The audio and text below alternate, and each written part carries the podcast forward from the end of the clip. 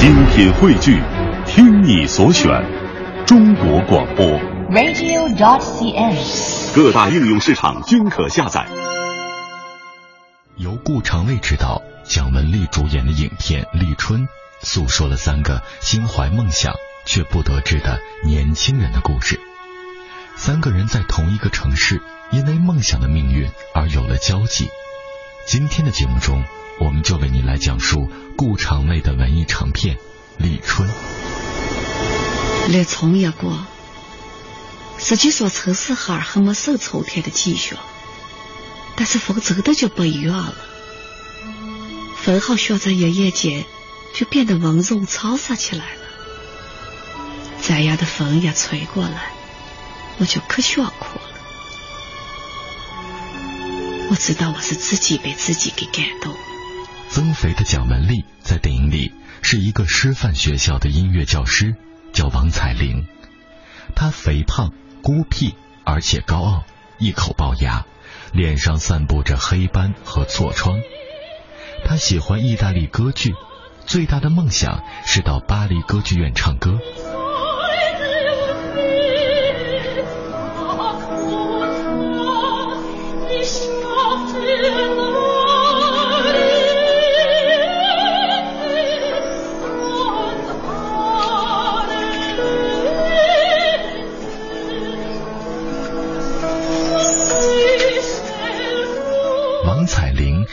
一个不得志的文艺老青年，在世俗而卑微的生活里，坚持着他要唱到巴黎歌剧院的梦想。他丑，可是他不在乎，并且看得很明白。所以，不是废物的他，因为那副好嗓子和那份清高，总是显得与上世纪九十年代初的小城市生活格格不入。古人说“死不如猪，猪不如肉”，是说弦乐没有管乐好听，管乐又比不上人的声音。我一贫如洗，又不好看，老天爷就给了我一副好嗓子。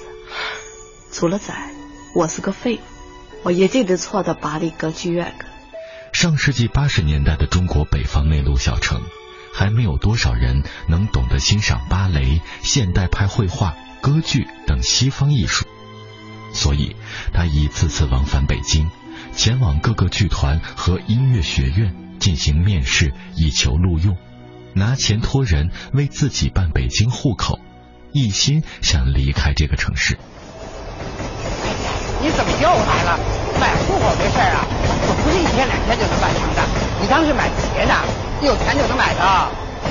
我没催你的意思，就是想知道有生新鲜仔了。啊？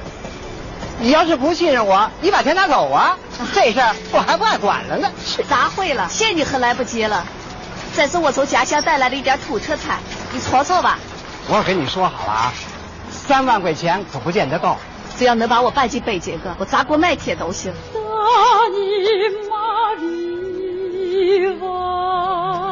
行了，知道你的水平了。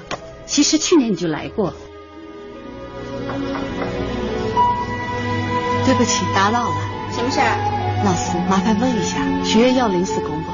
现在人满为患，根本没有空地儿。不管是工作，只要能在学院里就行。你有北京户口吗？没。那就更没戏了。人性总是复杂和矛盾的，在北京，他低声下气，四处求人，却总是被毫不留情的拒绝。回到小城，却趾高气昂，仿佛志得意满。我把脑子想破了，没想明白。你都三十好几的老男人了，咋一黑夜想起学唱歌了？他就是王彩玲，他根本不是音乐学院的正式生，进修的。咱俩没弄错吧？那么美的声音，不是从这么丑的张嘴缝唱出来的？那比你强，考了五年的美院没考上，人家还在北京进修过。王老师，找我了？我是练广场职工，是美术家协会会员，我叫黄世宝。他是我一个大哥，叫周玉。他在广播盒听见你唱歌，感动的都哭了。他想认你当老师，你开心不？我教不了，我就是暂时在这儿，很快就要调到北京个了。很抱歉。他大龄单身，没有朋友，长得又不好看，唱的又是没人听懂的歌。在这个小地方，他只为不甘平庸的目标而生活，所以难过和不堪都只能往肚子里咽。李光洁饰演的喜欢画画、一心想进中央美院却屡考不中的工人黄四宝。他的结局代表着文艺青年不得志的又一种出路。他是出现在王彩玲生命里第一个让他有这个世界上还有懂我的人感觉的人。他有才气、落魄，而且帅气。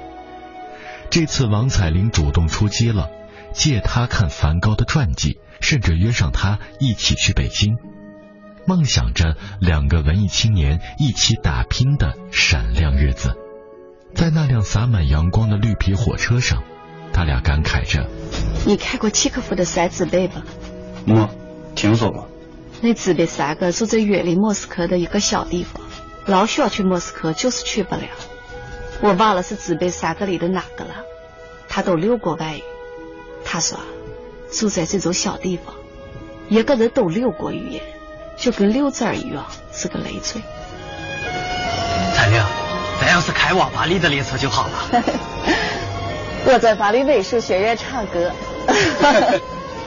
我在巴黎歌剧院唱歌，你在巴黎美术学院画画。咱俩是不是高兴过头了？以后一直爱我吧？彩玲，你咋扯到咱说头了？我从来没往这说头想过，是不是你误会了？你真的没对我动过心？哪怕一点点，一瞬间都没有。我很敬重你，我一直把你当哥们儿。你是因为我丑才把我当哥们儿的吧？我觉得我不丑，我就是有点古怪。难道男女间非得用爱情来表达感情？一个女人对一个男人最深的感情，只能是爱情。我没那么高的境界。其实，这时候的王彩玲的文艺梦里，已经多了一份与梦想抗衡的东西，那就是朦胧的爱情。而黄四宝这个人，其实是很纠结的。一方面，他很需要王彩玲这样的人，不只是做个人体模特这么简单，还有一种母性的人文关怀在里面。他有一个视艺术为垃圾的母亲，他几乎是没有得到过那种艺术上的认同感，更不要说是来源于异性的赞赏和理解。所以，当他的画家梦逐渐褪色的时候，当面对现实里这个又老又丑的王彩玲的时候，他退却了。也许王彩玲在某一瞬间也是他的女神，可那瞬间毕竟只存在于虚幻又不真实的艺术梦里。他的结局就是淹没在市场经济的洪流里，做一个投机取巧的狡猾奸人。如果说曾经的文艺梦想在他的身上留下了什么痕迹的话，也许就是车被砸成那样，他还能哼着歌开下去。话也不能这么说，他画画从来没有任何人教过，也没人能教得了他。弄不好哪天他就是梵高。哎，他完全是靠自己慢慢攻打出来的，是吧？他还得过四级画展的二等奖了。哎不，你也别以为我没才华。哎，现在电视那些播音员算个什么东西？就是比我命好嘛，是吧？当年上电台我去报考。是吧？我老说的诗歌，在场的考官没有一个不夸的，都说我这个嗓子条件太好了。我给自己建起了一座非手造的纪念碑，人民走向那里的小径不会荒芜。胡锡进的死是吧？啊，他将他自己坚定不屈的头颅高高的扬起，高过亚历山大的沙土。跳芭蕾舞的不都是王子？还有一个胡金铨，这个在小地方跳了十几年芭蕾的男人，终于越不过世俗的那道坎儿。看他被那些看节目的观众羞辱，看他几十年舞蹈生涯在身上抹不去的一段风流妩媚，这叫人心里作痛。他被人当着自己母亲的面骂变态，他成为一个群众性攻击调侃的对象。不是真的不在乎，只是只能忍。人们既排斥这样的文艺分子，又需要他们的存在。而王彩玲的出现，或许是那个冬天里对他来说最为温暖的事情。他们一样的不得志，一样的被排斥，一样的需要点依靠。当他受不了压力时，他提出了要和他假结婚。王彩玲却断然拒绝，只说不愿意做炮灰，毕竟自己是女人。我喜欢这种。多看，年轻的时候你更急了，九米八倍，生也不顾，轰天和地的跳了十几年，小小真后怕。咋会了？能认识你，我都有勇气在这个城市哈待下去了。我一直以为时间长了，这个城市会习惯我，但是我发现，我一直像跟一次一样，扎在很多人的嗓子哈我真是个怪物，像溜子儿一样。我也在眼说过自己。我很厌恶个人，真的。一看到别人看我跳舞时的眼神。总想一头撞死。所以，那个大雪纷飞的夜里，胡金泉昂首阔步推着自行车走着，那气度俨然是舞剧里的王子。只是他的眼角有泪。之后，剃了光头的胡金铨当着来探监的王彩玲的面，踮起脚尖，起身，回旋，至此，又一个被击得粉碎的文艺梦想诞生了。我在里头挺好的。我再更一次，终于从那些人的嗓子哈儿拔出来了，我踏实了，大家也踏实了。司机说，我挺高兴的，我真的挺好的。玉儿的领导好让我给大家排练节目了，你看，在布鞋，跟舞鞋差不多，还能立脚尖了，我立给你看。电影中有一个片段，给许多观众留下了深刻的印象。王彩玲带着她新教的学生和她妈妈来北京参赛，在拥挤昏暗的火车上，她手握经久不变的水杯。这时候，王彩玲脸上散发着迷茫的光，这话的每一句都戳中了人的心。高贝贝一直是我们这次比赛当中最引人注目的选手，他的一举一动一直牵动着我们每一个观众的心。今天，他终于取得了第二名的好成绩。相信此时此刻的他一定有很多话要对我们观众朋友们说。没有你们的鼓励，可能我坚持不到现在。今天真的是我二十二年生命中最快乐、最幸福的时候，也会幸福的想起今天的情景，想起每一个帮助过我的人。